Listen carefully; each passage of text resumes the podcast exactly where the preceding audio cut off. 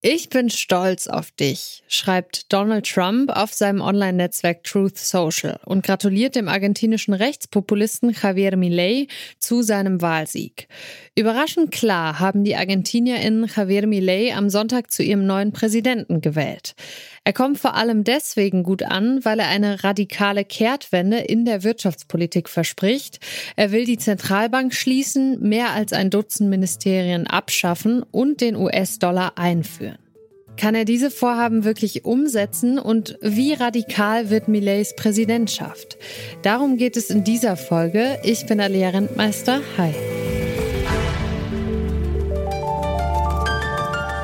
Zurück zum Thema.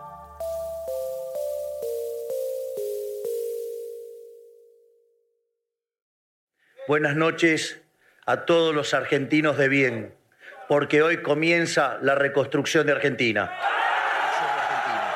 Heute beginnt der Wiederaufbau von Argentinien, kündigt der Rechtspopulist Javier Milei an, nachdem er am Sonntag zum neuen Präsidenten von Argentinien gewählt wurde.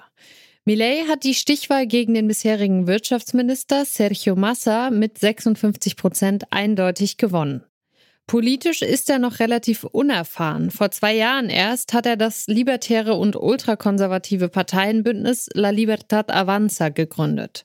Im Wahlkampf ist er vor allem durch seine wütenden Tiraden und radikale Forderungen aufgefallen. Aber wer ist dieser Mann überhaupt?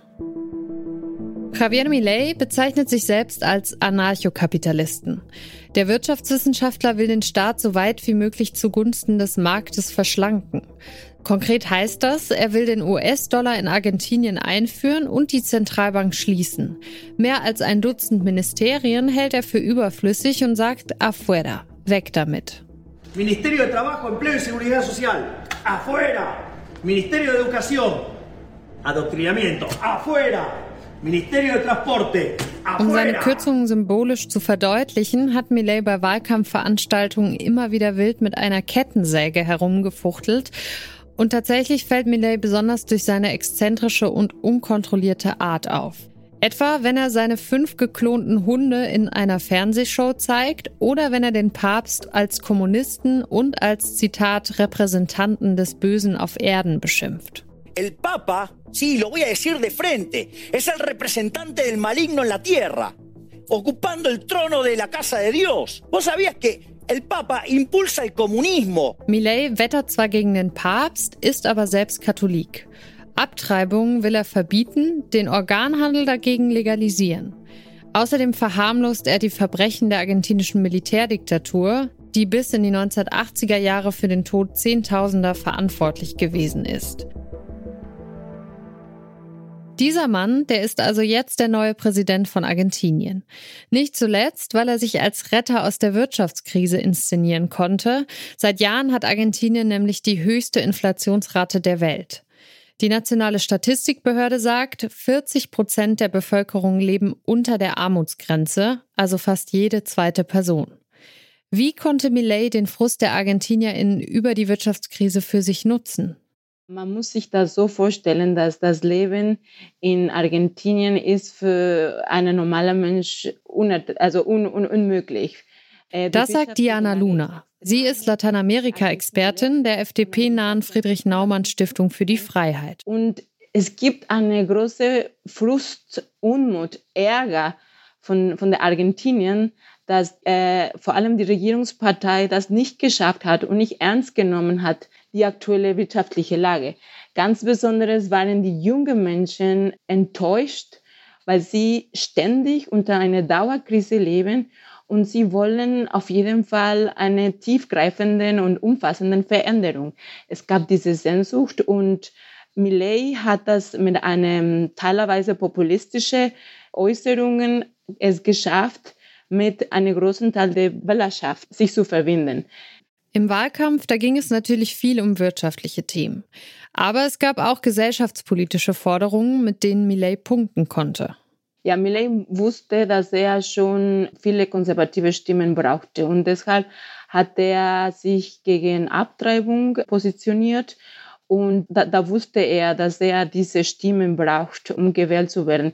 Gleichzeitig muss man sagen, dass man, man muss äh, zutiefst verurteilen, was seine Äußerung zu äh, Frauen, zum Klimawandel und besonders zum Militärdiktatur das ist eine ganz gefährliche Linie, die er gefolgt hat und auf jeden Fall manche Stimmen von Rechtsspektrum äh, begeistert hat. Gleichzeitig, wir sehen auch, dass im Wahlkampf in den letzten Wochen Millet hat versucht, mehr diese moderate Stimme zu gewinnen, weil diese moderate Stimme war auf jeden Fall entscheidend, um, um damit er Präsident wird. Und ich bin mal gespannt, wie viele von seine ganz starke und extreme Äußerung er durchsetzen will, weil er braucht dafür die konservative Partei Juntos por el Cambio, die zum Beispiel im Parlament 108 Abgeordnete-Sitze hat. Lateinamerika-Expertin Diana Luna meint also, die großen Töne, die Millet im Wahlkampf gespuckt hat, die wird er so leicht nicht in die Tat umsetzen können. Denn ich glaube, dass der Millet, den wir im Wahlkampf erlebt haben, wird ganz anders sein als der Millet, die, die regieren muss. Natürlich, er hat auch gemerkt in den letzten Wochen, dass die Abschaffung von Zentralbank, das geht nicht so einfach. Was er auf jeden Fall durchsetzen will, ist die Abschaffung von mehreren Ministerien. Auch die Frage für die Dollarisierung ist eine schwierige Frage, weil wenn er sich für eine rasche, schnelle Dollarisierung entscheidet, dann wird Argentinien unter eine viel höhere Inflation leiden. Und das will er nicht. Von daher äh, ist es mindestens meine Hoffnung, dass er, weil er von diese konservative Stimmen, er benötigt diese konservative Stimmen und er auch nicht die Mehrheit weder im Senat noch im Parlament hat, dass er davon abhängig ist. Millet wird also in seinen Forderungen Kompromisse machen müssen. Das betrifft nicht nur die Innenpolitik. Besonders spannend wird seine Amtszeit mit Blick auf die internationalen Beziehungen Argentiniens. Eigentlich soll Argentinien ab Januar 2024 Mitglied der BRICS-Staaten werden. Die BRICS-Staaten sind ein Staatenverbund aus schnell wachsenden Volkswirtschaften, unter anderem Brasilien, Russland, Indien, China und Südafrika. Und besonders mit dem B und dem C hat Millet ein Problem. Im Wahlkampf, da hat er angekündigt, alle Handelsbeziehungen mit Brasilien und China zu kappen. Er werde, Zitat, keinen Deal mit Kommunisten machen. Ungünstigerweise sind Brasilien und China aber die beiden größten Handelspartner Argentiniens. Diana Luna sagt dazu, in Bezug auf China glaube ich schon, dass wir werden hier eine starke Änderung sehen. Ich glaube, äh, in den letzten Jahren Argentinien war das Land, wovon China viel profitiert hat. Argentinien hat einen viel Rohstoff und vor allem Lithium. Und ich glaube, das ist ein Versprechen viel einfacher durchzusetzen. Vor allem es gibt andere Partner, die sehr leicht zu ersetzen ist in diesbezüglich.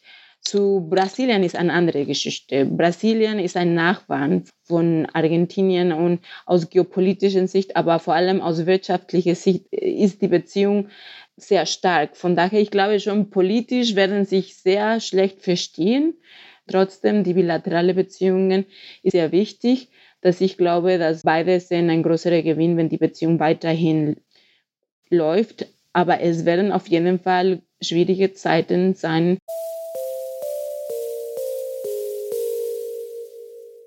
Der neue argentinische Präsident Javier Milei, der ist bisher in erster Linie durch skurrile Fernsehauftritte und abstruse Forderungen aufgefallen. Sein Erfolg beruht vor allem auf der Enttäuschung der argentinischen Bevölkerung über den Kurs der bisherigen Regierung. Millet hat bewiesen, dass er sich als radikale Alternative inszenieren kann. Ob er auch die nötigen Mehrheiten organisieren kann, um seine radikalen Forderungen in die Tat umzusetzen, das wird sich zeigen. Trump und Bolsonaro jedenfalls feiern ihn schon jetzt. Das war's von uns für heute. An dieser Folge mitgearbeitet haben Joanna Voss, Lars Fein, Charlotte Thielmann, Bruno Richter und Naomi Asal. Tim Schmutzler hat die Folge produziert und ich bin Alia Rentmeister. Ciao. Zurück zum Thema vom Podcast Radio Detektor FM.